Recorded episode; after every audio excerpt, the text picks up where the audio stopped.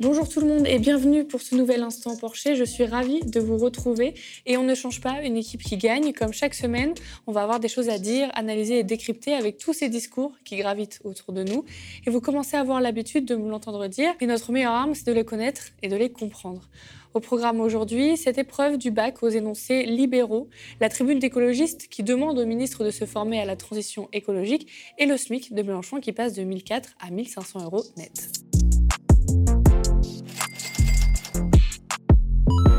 L'aide d'un exemple, vous montrerez que l'action des pouvoirs publics en faveur de la justice sociale peut produire des effets pervers. Le prochain sondage du Figaro, l'épreuve d'entrée à la République en marche. Non, non, c'est bien une question de l'épreuve du bac de sciences économiques et sociales des terminales de jeudi dernier. Je vous lis les autres questions. À l'aide de deux arguments, montrez que le travail est source d'intégration sociale. À partir d'un exemple, vous montrerez que l'innovation peut aider à reculer les limites écologiques de la croissance. Qu'est-ce qu'on aurait répondu à 17 ans? Nous, on va faire l'épreuve du bac version Thomas Porcher. Alors, le sujet général, hein, c'était de montrer que l'approche en termes de classe sociale pour rendre compte de la société française peut être remise en cause. Toi, qu'est-ce que tu en penses là de tout ça? Déjà, il faut, rappeler qu'en économie, au départ, au XVIIIe siècle, l'approche économique se faisait euh, sous forme de classe sociale. Adam Smith, il avait déterminé euh, trois classes, la classe des capitalistes, la classe des rentiers, la classe des travailleurs. Et il avait dit que comme le profit était le moteur de l'économie capitaliste, la classe la plus importante était la classe des capitalistes. Et donc, pour que euh, le profit soit fort, la classe des capitalistes devait baisser les salaires, parce que quand on baisse les salaires, on baisse le coût, et donc on augmente le profit. Et donc, il y avait un antagonisme très fort entre des classes sociales euh, dans l'économie de Smith, qui disait en fait que voilà, il va falloir que le capitaliste négocie des, revenus plus faibles. Mais qu'au final, ce que disait Smith, les ouvriers, même avec des revenus euh, plus faibles, dans une économie capitaliste, bah, même l'ouvrier le plus pauvre anglais sera plus riche qu'un prince indien. C'est ce que disait euh, Smith. Donc lui, il faisait une approche sous classe sociale. Et en fait, Marx qui est arrivé, qui a fait une critique très forte du capitalisme, lui a repris cette approche aux classes sociales en montrant cette opposition et en montrant qu'une classe, la classe des capitalistes, exploitait la classe des travailleurs, notamment en la faisant travailler plus longtemps qu'elle ne l'a payée. Et lui, il expliquait, Marx, que le profit venait vraiment de l'exploitation de ces travailleurs en les payant un certain nombre d'heures, mais en les faisant travailler plus. On ne leur donne pas le choix. C'est comme ils n'ont pas de capital, ils vont travailler euh, plus longtemps. Et après, comme la théorie de Marx avait énormément de succès euh, auprès notamment des classes euh, de travailleurs. Euh, vous avez une autre théorie qui est arrivée, la théorie des néoclassiques, les nouveaux classiques, qui ont, tenté, et c'est la théorie qui est très en vogue aujourd'hui, hein, qui ont tenté de, de, casser cette opposition de classe en mettant l'individu au centre de l'économie. Et en disant par exemple qu'un individu, bah, s'il réussit pas, c'est un peu de sa faute. Pourquoi c'est de sa faute? Parce qu'il n'a pas investi suffisamment dans son capital humain, c'est-à-dire qu'il n'a pas fait des longues études, il n'a pas fait des bons choix euh, stratégiques, il n'a pas il pas optimisé en fait son, son, capital. Et donc maintenant, on nous dit grosso modo que finalement, si tu rates, c'est de ta faute, et puis si tu réussis, c'est également de ta faute. Et c'est un peu ce que nous dit ce sujet-là. Euh, sauf que euh, les faits vont en contradiction parfaite avec ce que dit ce sujet. Quand vous regardez les jeunes qui arrêtent l'école le plus tôt, c'est-à-dire à 17 ans en moyenne, bah, ce sont tous des enfants de classe populaire, ouvriers majoritairement. Ceux qui font des études jusqu'à 26 ans sont tous des, enfants de, classe aisée, de bac plus 5, de cadre. Voyez Donc en réalité, euh, le, dicton tel père, tel fils, il existe encore aujourd'hui, ce qui prouve qu'il y a des classes sociales. Et je vais même plus loin, même, même sur les, relations amoureuses. On se rend compte aujourd'hui que qui se ressemblent s'assemblent. Un autre dicton, c'est-à-dire que c'est des gens de même classe qui, vivent entre eux et qui se marient entre eux. Donc dire qu'il n'y a plus d'approche de classe sociale, c'est en fait une fable. En réalité, non, non, il y a encore aujourd'hui des, gens qui sont pauvres, qui cumulent tous les avantages dans leur parcours scolaire, euh, dans les revenus qu'ils auront et qui se marieront entre eux. Et à l'autre bout, vous avez des gens très riches qui vont avoir un cumul de diplômes. C'est ça en plus qui est dingue aujourd'hui, c'est qu'ils n'ont pas une grande école, ils ont deux, trois grandes écoles parce qu'il y a des passerelles entre les grandes écoles, qui vont faire des hautes études, qui vont faire partie de hauts revenus et qui vont se marier entre eux. Donc l'approche euh, par classe sociale, elle est parfaitement encore légitime et les chiffres le prouvent. Et la deuxième question de ce fameux bac sur l'innovation pour aider à reculer les limites écologiques euh, de la croissance, qu'est-ce que tu en dis? Pareil, c'est en fait, c'est aujourd'hui l'innovation, c'est devenu un peu la martingale qui va nous sauver de tout. Mais quand on regarde les chiffres, encore une fois, vous, regardez les chiffres depuis l'ère pré-industrielle, 1850, les chiffres dont on dispose sur l'évolution du PIB, donc de la croissance économique, de la croissance de ce PIB, et l'évolution des émissions de CO2, c'est parfaitement corrélé au niveau mondial. Alors il y a cette, cette, cette fable qu'on nous a dit que nous, les pays riches, à partir des années 2000, on a vu notre croissance augmenter, nos émissions de CO2 diminuer. Et donc ce serait grâce à la société de l'innovation, euh, parce que derrière l'innovation, il y a progressisme, etc., des pays riches. En réalité, c'est faux. Qu'est-ce qui a fait que notre PIB a continué à augmenter, nos émissions ont diminué à partir des années 2000 C'est que notre société s'est tertiarisée. On ne va plus dans les services qui consomment moins d'énergie que l'industrie. Et nos industries ont été délocalisées dans des pays émergents. Donc finalement, dans les pays émergents, les, émissions de CO2 ont explosé. C'est pour ça qu'on montre beaucoup du doigt la, euh, Chine. Mais la Chine, il faut jamais oublier que c'est l'atelier du monde. Toutes les grandes multinationales européennes et américaines sont installées pour produire en Chine des biens que nous allons consommer chez nous. Vous voyez? Donc euh, en réalité, quand on prend tous les émissions consommées, les émissions consommées, on se rend compte que ça n'a pas beaucoup changé chez nous et ça n'a pas beaucoup changé également dans les pays, dans les pays pauvres. Euh, donc la réalité des faits, c'est que jusqu'à preuve du contraire, hein, l'innovation n'a pas permis euh, de régler le dérèglement climatique et euh, de, trouver des solutions à la question écologique. Et même dans les dernières innovations, on nous a fait croire que ça allait être la, grande révolution en termes de transition écologique, c'est-à-dire le numérique, on se rend compte que le numérique aujourd'hui pollue beaucoup. Ce qu'on nous a dit à l'époque, moi je me souviens quand c'est arrivé le numérique, que c'était quasiment neutre en carbone, qu'il n'y avait aucun impact écologique que vous pouvez, vous allez pouvoir bientôt télécommander votre machine à laver pour la faire euh, tourner à une heure euh, qui ne soit pas une heure de pointe, et donc ça allait permettre de, mieux consommer l'énergie. Mais sauf qu'on sait aujourd'hui que chaque mail que l'on envoie, chaque application que l'on a, chaque like que l'on fait, chaque post que l'on met sur Instagram a un impact écologique euh, énorme. Énorme en réalité. Vous voyez, pour quelque chose finalement, dans la plupart des cas, futile parce qu'il y a des fils, il y a des, il y a des, il y a des chambres de refroidissement, il y a plein de choses. Enfin, il y a, tout un tas euh, d'éléments en fait concrets dans le réel, euh, et c'est loin d'être une société dématérialisée comme on nous l'a dit. Donc euh, moi, je ne vois pas d'innovation qui, nous ont permis de baisser jusqu'à aujourd'hui hein, les émissions de, CO2. Alors c'est très simple de se dire, oui, l'innovation nous sauvera. C'est une façon de ne rien faire. Non mais c'est vrai, c'est une façon de dire, bon ben, on va faire aucun effort puisque l'innovation nous sauvera mais c'est un pari sur l'avenir et jusqu'à preuve du contraire, on n'a aucune raison d'espérer là-dessus puisque les émissions de CO2 ont continué à augmenter. Et chaque année, elles augmentent plus vite et chaque année, on, dépasse des limites euh, qu'on n'avait pas fait les années précédentes. Donc, euh, non, l'innovation, euh, moi, je pense qu'il faut, faut, faire attention de la, comme on utilise ce, ce vocabulaire, parce que c'est un vocabulaire surtout pour dire qu'il ne faut rien faire. Donc, l'innovation ne nous sauvera probablement pas. En tous les cas, on n'a aucune preuve qu'elle nous sauvera. Et enfin, la dernière question, et pas des moindres, je le disais en intro, ces jeunes devaient montrer l'action des pouvoirs publics euh, en faveur de la justice sociale qui peut produire des effets euh, pervers.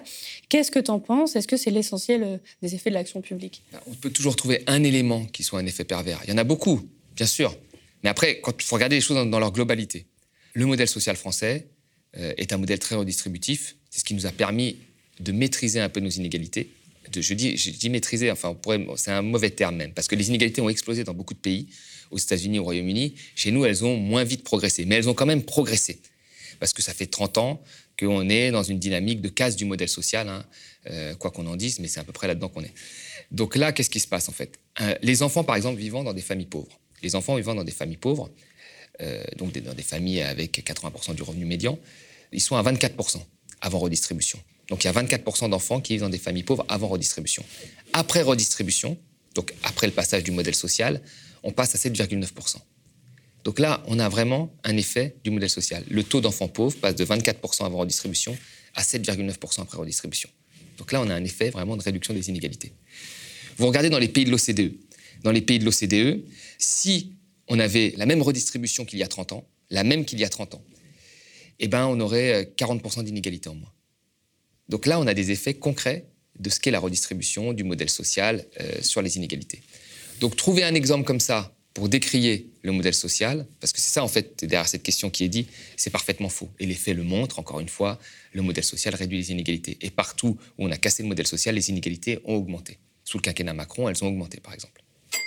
Ministre, formez-vous à la transition écologique. C'est la demande de Jean-Marc Jancovici, président du Shift Project, et 16 autres personnalités, dont Cyril Dion ou Camille Etienne, par exemple, dans une tribune publiée la semaine dernière dans le JDD. Nous refusons de croire que l'insuffisance du précédent quinquennat en la matière relevait d'un manque de courage ou pire, de conviction. Ces ministres auront une grande diversité de parcours, de formation académique et de compétences et ne seront pas tous, naturellement, experts en la matière. Nous n'attendons pas que ce nouveau gouvernement soit prêt en arrivant. Ce serait malhonnête intellectuellement. Ce que nous attendons, c'est que vous soyez prêts à vous former. Il ne s'agit pas simplement de vous informer. Nous savons que vous avez le meilleur accès à la donnée, mais d'ouvrir un espace de dialogue, d'influence pour développer les consciences. Nous attendons de vous que vous participiez à une formation exigeante en 20 heures en présence, sans délégation et en suivant la méthodologie des institutions compétentes, abordant la question climatique sous tous ses angles, ne se limitant pas aux enjeux énergétiques. La formation est l'essence de la transformation. Savoir, c'est pouvoir. Sans vous, nous ne pouvons pas réussir la transition écologique. Fin de citation. Thomas, que penses-tu euh, de cette tribune? La solution au réchauffement climatique est-elle dans euh, la formation des ministres? Je trouve, alors il y a beaucoup de gens que je connais euh, qui, ont signé cette tribune et que j'apprécie par ailleurs, mais je trouve cette approche extrêmement naïve. Parce que là, qu'est-ce qu'ils sont en train de nous dire en fait? Que les gens voudraient bien faire. C'est-à-dire les ministres, ils voudraient bien faire. Puis on peut rajouter les industriels, puis peut-être les lobbies. Ah, ils voudraient bien faire, mais ils savent pas. Donc il faut les former. Une formation de 20 heures, avec je sais pas, un représentant du GIEC, de l'ADEME ou je ne sais pas quoi, ou du réseau Action Climat, qui viendrait leur expliquer que, oulala, ce qu'ils font, c'est mauvais. Enfin, aller, aller faire un trou dans l'Arctique pour trouver du pétrole non conventionnel, c'est mauvais. Ils ne le savaient pas. La ministre ne le savait pas. Non, mais c'est ça. Non, mais c'est un peu ça qu'on nous dit là. Enfin, faut arrêter de, faut, faut arrêter avec ce, ce, ce, truc de, les gens sont gentils, mais ils sont naïfs, ils savent pas. Qu'on enseigne la question de l'impact euh, de nos, activités sur le réchauffement climatique à des terminales, moi je suis d'accord. Quand on voit le sujet du bac de terminale, on en est loin. Parce que là, on, essaie, de leur dire qu'il faut qu'ils fassent rien et que c'est l'innovation qui les sauvera. Mais aujourd'hui, euh, on n'a jamais eu autant de chiffres et de statistiques sur le, climat. On n'en a jamais eu autant. Si, si, tu sais lire, euh, tu regardes, tu vois qu'il y a un impact, il y a quelque chose qui cloche. Notre économie, elle repose à 80% sur des énergies fossiles. Du charbon, du gaz, du pétrole. Si tu débats pendant un an et demi euh, de l'exploitation des gaz de schiste et du pétrole avec des, entreprises comme Total qui veulent le faire, des ministres qui le soutiennent, des députés. Enfin, t'es naïf ou t'es bête? Non, mais t'es naïf ou t'es bête? C'est que t'es bête. Voilà, c'est tout. Ou t'es malhonnête. Voilà. Donc la réalité, c'est ça. Il faut arrêter avec ces trucs-là. Qu'est-ce qui se passe aujourd'hui? C'est qu'on a des ministres qui pensent à leur carrière politique, qui est une carrière de court terme, plutôt qu'à l'intérêt général. Et ça, c'est un, un, fait. Hein. Dire, les mecs sont prêts à se passer d'Europe Écologie Les Verts à Macron, à gober toutes les couleuvres euh, pour être dans un ministère. Et ça, c'est un fait. Euh, il y a des lobbies qui, eux, pensent au profit de leur entreprise. Et la transition écologique euh, va nécessiter un certain nombre d'adaptations pour ces entreprises-là. Et elles ne veulent pas. Je veux dire, même pour des entreprises pétrolières qui ont fait des milliards de bénéfices encore cette année-là, eh ben, elles nous disent, avec leurs milliards de bénéfices, on n'a pas suffisamment d'argent pour s'adapter. Par contre, on va demander à un mec qui gagne 1000 euros de payer plus cher son essence et lui, il doit s'adapter. Donc là, voilà, voilà où est-ce qu'on en est aujourd'hui. Des gens qui dégagent des milliards, qui pourraient réinvestir pour changer, même eux, ils veulent pas parce qu'ils ont des lobbies qui leur expliquent que, bah, vous savez, on a encore besoin du carburant, puis vous savez, le gaz, c'est l'ami de la transition, et puis vous savez, euh, si on commence à faire ça, on doit fermer des raffineries. Voilà, tout ce chantage qui existe depuis longtemps. Donc, euh, moi, ça, ça me... Je, je comprends pas. Enfin, je veux dire, je par exemple, quelqu'un comme Cyril Dion, il devrait être conscient, ou Priscilla Ludowski, il devrait être, les autres, bon, je ne vais pas parler d'eux, mais euh, il devrait être conscient quand même que ce n'est pas une question de naïveté et qu'il voit très bien que derrière, il y a une, juste le fait de passer la question climatique en, second, troisième ou quatrième plan, derrière sa carrière politique ou derrière des, des profits de court terme, c'est tout. Euh, c'est pas une question d'information aujourd'hui. On n'a jamais eu autant de chiffres et l'information, elle est à portée de main pour celui qui, qui veut. Donc les gens, ils savent et grâce, en fait, on le voit bien dans les questions du bac, à tout un tas d'intellectuels, d'experts qui leur expliquent Mais non, mais t'inquiète, faut rien changer l'innovation. Si tu changes, ça va faire mal. Eh bien, ils ne prennent pas de risques et ça les arrange bien. Mmh. Voilà. Justement, hein, pour aller euh, voir les ficelles un peu de ce qui se passe dans le gouvernement, dans les conseils, il y a des chercheurs, économistes, etc., qui avancent qu'il faudrait changer les indicateurs utilisés en économie aujourd'hui, comme le PIB. Alors, pour bien expliquer, hein, pour ceux qui ne savent pas, et notre volonté, c'est d'être vraiment pédagogue, c'est que le PIB, c'est le produit intérieur brut. Donc, en fait, ça quantifie la richesse produite dans le pays. Et les indicateurs, en fait, ça rend du coût de l'état d'un pays. Et ces résultats vont ensuite influencer directement euh, les politiques mises en œuvre. Donc, il y a une volonté de changer ces indicateurs pour mieux rendre compte de l'impact du réchauffement climatique, car ce réchauffement, il coûte en tout point, et le PIB ne mesure pas ça. Qu'est-ce que tu penses de cette proposition et est-ce que tu peux nous expliquer du coup avec tes mots à toi euh, ce que c'est tout ça? C'est vrai, là tu, l'as bien rappelé, le PIB, c'est un indicateur euh, voilà, qui, mesure la création de richesse hein, sur une année. Euh, et qui ne prend pas en compte l'impact écologique, l'impact sur la pollution, l'impact sur le climat. On est tous d'accord là-dessus. Ce qui est quand même une faiblesse, puisque euh, le PIB, la croissance économique, c'est quand même aujourd'hui la, boussole de l'économie, euh, et c'est des chiffres que mettent en avant les politiques quand ils ont un bon bilan. J'ai eu tant de croissance, j'ai tant de PIB, etc. Et donc il faudrait peut-être y ajouter un chiffre supplémentaire, comme tu dis, qui est l'impact carbone de ce PIB. On est tous d'accord. Mais pareil, penser que si demain on a un chiffre avec l'impact carbone, ça suffirait pour changer les choses, je pense que ça relève de la même naïveté que notre première question. Je, t'explique pourquoi. Tous les matins, vous avez des taux de pollution sur Paris. c'est très rare qu'ils soient bons. Aujourd'hui, ils sont moyens. Parfois, ils sont mauvais. Et vous les avez tous les matins, vous allumez la télé et vous les avez. Est-ce que quelque chose a changé? Est-ce que quelqu'un va dire Ah, je ne prends pas ma voiture? Est-ce que très peu de choses changent? Les gens acceptent cet état de fait. Tu vois On a les chiffres du GIEC tous les ans. On nous dit qu'il faut, il faudra trois ans pour que les émissions de CO2 baissent. Ben, on a les chiffres. Est-ce qu'on change? Non. Je veux dire, moi, je, défends ça un petit peu. Mais, là où je trouve que c'est naïf, c'est que sur le PIB, on a un, grand économiste, il y a quand même un certain nombre d'années maintenant, qui s'appelait euh, Stern, euh, à la London School of Economics, qui a montré avec le PIB, donc avec la mesure phare des dirigeants, quel serait l'impact euh, des efforts et l'impact des non-efforts. Il a montré que si on ne fait pas d'efforts, l'impact en termes de PIB serait beaucoup plus important que si on fait des efforts aujourd'hui. Donc il a utilisé la mesure phare de tout le monde, le PIB, pour montrer qu'il fallait faire des efforts et qu'économiquement parlant, c'était mieux de faire des efforts, la perte serait moins importante aujourd'hui que plus tard. Ça a amené à quoi? Rien. Donc on pourra avoir les meilleurs indicateurs du monde. Si les gens veulent pas que ça change, ça changera pas. Voilà. Et je veux dire encore une fois, c'est pas nous, hein, parce que nous on a en fait, on peut adapter nos comportements, mais c'est surtout euh, à un moment nos dirigeants politiques qui s'attaquent au mode de production et de consommation euh, de, l'industrie. Et ça, ça nécessite un fait de, courage politique et une confrontation. Parce que les gens, quand vous faites des profits énormes, comme les compagnies pétrolières ou les compagnies de, vêtements en produisant à, l'autre bout du monde et avec un impact carbone énorme, ou de l'agroalimentaire, ainsi de suite, quel intérêt vous avez à changer? Il faut une confrontation très forte. Et normalement, c'est les politiques qui doivent le faire. C'est même pas. Enfin, nous, on doit mettre la pression pour que les politiques le fassent. Mais nous, euh, à notre moindre échelle, on peut faire un certain nombre de choses. Mais c'est des choses qui sont quand même euh, très minimes. Parce que vous regardez dans la réalité des faits, vous avez une journée de travail, vous travaillez, vous allez chercher votre enfant, vous faites attention un petit peu le soir à ce que vous mangez, etc., à la, manière dont vous allez consommer. Mais vous êtes pris euh, dans une, dans une vie qui fait que vous avez très peu de marge de manœuvre. Et c'est pour ça qu'aujourd'hui, les entreprises essayent de tout faire miser sur le consommateur. Vous pouvez être aujourd'hui une marque de soda avec du sucre, mettre des pubs partout et dire en même temps, oui, faites du sport, consommez 5 fruits et légumes. Vous pouvez être une marque de vêtements et dire achetez moins de vêtements et, mettre une publicité et dire achetez moins de vêtements, tellement vous avez une puissance de frappe. Donc ils savent très bien, même eux, que la transition par le consommateur n'aura pas lieu et qu'elle doit avoir lieu par les pouvoirs publics qui leur imposent des choses. Or là, on voit bien qu'on passe toujours à côté en disant non, il faut un meilleur indicateur parce que les gens ne savent pas. Ah ben non, il faut les former parce que les gens ne savent pas. en fait, tout le monde sait. Il faut arrêter d'être idiot. Et maintenant, il faut aller au cœur du problème. C'est tout. Parce que, par exemple, hein, pour, euh, pour, être très euh, pédagogue, quand on calcule la production d'une richesse, qui ensuite va calculer le PIB, euh, par exemple, on vend un produit avec une entreprise. On enlève les charges patronales, les employés qu'on paye, on enlève les produits qu'on a achetés pour produire le produit, et ça, ça donne la création de richesse. Le gros élément manquant dans ce calcul de la richesse, c'est justement le coût écologique. Est-ce que tu penses que même si, même s'ils savent, etc., même si on rajoute ce coût écologique dans cette formule de calcul de production de richesse, ça ne changera pas pour toi les choses euh? Bien sûr que d'avoir des indicateurs qui, représentent mieux la situation, c'est toujours une avancée. Mais euh, il ne faut pas être dupe là-dessus. C'est-à-dire qu'on a déjà des multitudes euh, de calculs qui ont été faits, des multitudes de statistiques, des multitudes de prévisions, des multitudes d'organismes qui ont, qui ont tiré la sonnette d'alarme, et rien n'a changé. Je veux dire, vous pouvez avoir dans la même année une ancienne présidente du MEDEF qui dit oulala, là là, le climat c'est important, et qui deux mois après va dire il faut exploiter des gaz de schiste. Et, qui, a été quand même, Madame Parizeau, qui a été quand même celle qui a porté le plus, le plus le flambeau des gaz de schiste en France, qui est un des gaz non conventionnels les plus polluants. D'accord? Le gaz et le pétrole schiste, c'est très polluant. Euh, donc voilà, on peut être euh, euh, un pays comme le Canada avec Trudeau, on disait Canada is back, le climat, et, produire des sables bitumineux, qui est le pétrole le plus polluant. Donc je pense que les, les indicateurs, c'est c'est une mesure qu'il faudrait améliorer, on est tous d'accord. Mais de là à penser que c'est le cœur du problème et que c'est parce qu'on a des mauvais indicateurs que les gens font mal les choses, je n'y crois pas. Ça relève de la naïveté.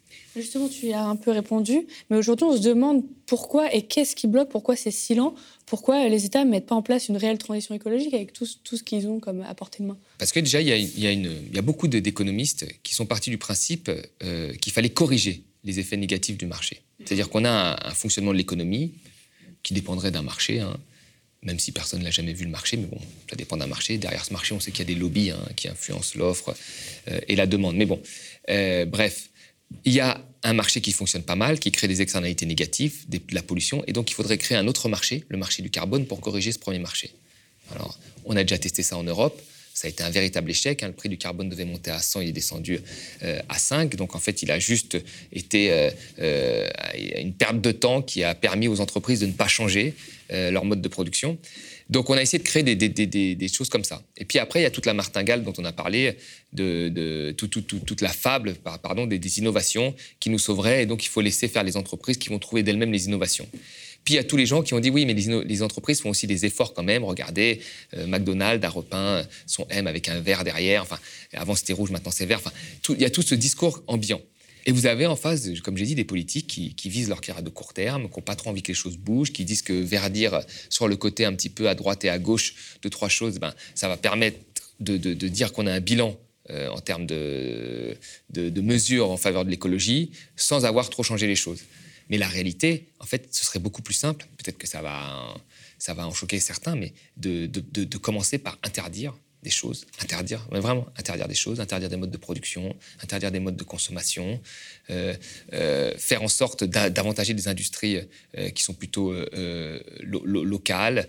Et puis, pareil, alors là, peut-être pour les jeunes, ce serait un peu mieux, mais d'éduquer une partie des jeunes sur l'impact, par exemple, du digital, etc., sur le climat. Il y a un tas de choses mais je parle des jeunes, hein, euh, pour qu'ils puissent avoir une formation qui soit en accord avec, avec euh, la transition écologique. Mais euh, il y a un certain nombre de choses qu'il faudrait faire comme ça, et c'est le politique qui doit les faire, en fait. Or, aujourd'hui, le politique ne veut plus rien faire. Il met quelques mesures à droite et à gauche d'adaptation, taxe carbone, et c'est les gens qui devraient faire. Or, les gens ne, le feront jamais, et c'est pour ça que les entreprises soutiennent ce type de mesures, où c'est les gens qui font, plutôt que les politiques. La réalité, et ça, c'est peut-être, ce sera peut-être l'objet si la gauche arrive au pouvoir, c'est d'avoir un rapport vraiment frontal avec euh, un certain nombre d'entreprises pour changer les modes de production et les modes de consommation. On ne peut pas dire consommer moins et avoir des publicités partout qui vous incitent à consommer. On ne peut pas dire euh, rouler moins en voiture et avoir des incitations, euh, des, publicités de l'incitation à l'achat de voiture. On ne peut pas dire la voiture électrique va nous sauver alors qu'on sait aujourd'hui que c'est faux. Il y, a tout, un ensemble de choses à revoir et ça, c'est le politique qui doit le faire. C'est le politique. Mais jusqu'à preuve du contraire, et, c'est pareil dans le monde entier, hein, on a rarement eu des politiques courageux euh, sur ces thèmes-là. Petite question bonus de fin. Thomas, hier, on a appris que Jean-Luc Mélenchon proposait finalement le SMIC à 1500 euros net au lieu de 2004 comme avancé jusqu'alors, euh, notamment pour faire face à l'inflation. Alors ici, hein, on en a beaucoup parlé de l'inflation, des salaires, de la hausse des deux. Euh, qu'est-ce que tu penses de cette mesure? Le SMIC, c'est quoi? C'est le salaire minimum. C'est-à-dire c'est un salaire de subsistance, parce que ce n'est pas un salaire où tu, épargnes, tu t'enrichis, c'est un salaire de subsistance pour survivre, qui te permet d'acheter un panier de biens qui te permet de survivre. Si ce panier de biens augmente avec l'inflation, bah, si on appelle ça un salaire minimum, il faut que le salaire minimum augmente euh, et suive cette augmentation-là. Voilà. Sachant que l'immobilier augmente, tout, tout, augmente. Enfin, l'immobilier est un très haut niveau. Donc moi, je trouve aujourd'hui que si on appelle ça un salaire minimum, bah, il faut que ça reste un salaire minimum. Le problème, c'est qu'aujourd'hui, on appelle ça un salaire minimum, mais ce n'est pas un salaire minimum, parce que personne ne peut vivre avec. Personne ne peut vivre avec. Il y avait quand même des économistes, soit dit en passant, qui, et Macron leur avait donné une commission euh, sur le SMIC qui voulait le baisser dans certaines régions en disant que bon, ben, il faut moduler le SMIC, c'est bien pour la compétitivité, en fonction du coût de la vie de certaines régions, et qui disait que dans certaines régions, comme c'était moins cher, il fallait le baisser. Par contre, à Paris, il fallait pas l'augmenter, hein, ou en région parisienne, il fallait pas l'augmenter, mais il fallait le baisser euh, ailleurs. Là, aujourd'hui, on se rend compte que personne ne peut vivre avec ce SMIC. Moi, je, enfin, tous ceux qui sont pour baisser le SMIC, euh, ben, qui, qui, essayent de vivre à un mois ou deux, on peut faire une expérience naturelle, puisqu'ils sont fans de ça en économie, des expériences naturelles, de les faire vivre avec un SMIC de trois mois, ils verront que c'est très compliqué. Donc, si un salaire minimum doit vous permettre de vivre au minimum, eh ben, il doit permettre euh, d'acheter ce panier de biens et donc il doit augmenter. Il faut être, concret.